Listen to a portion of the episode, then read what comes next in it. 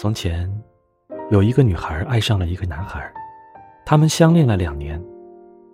不管是上学还是放学，或者一起逛街，男孩总是像风一样走在前面，而女孩呢，要一路小跑才能跟得上。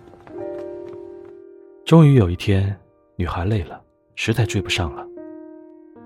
我们还是适合做朋友呢，女孩说道。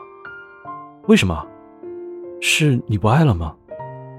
男生使劲抓着女生的肩膀问道。女生笑了笑，爱很深，但是你的脚步是我永远都跟不上的距离。爱的距离，有时候近在咫尺，有时候远在天涯。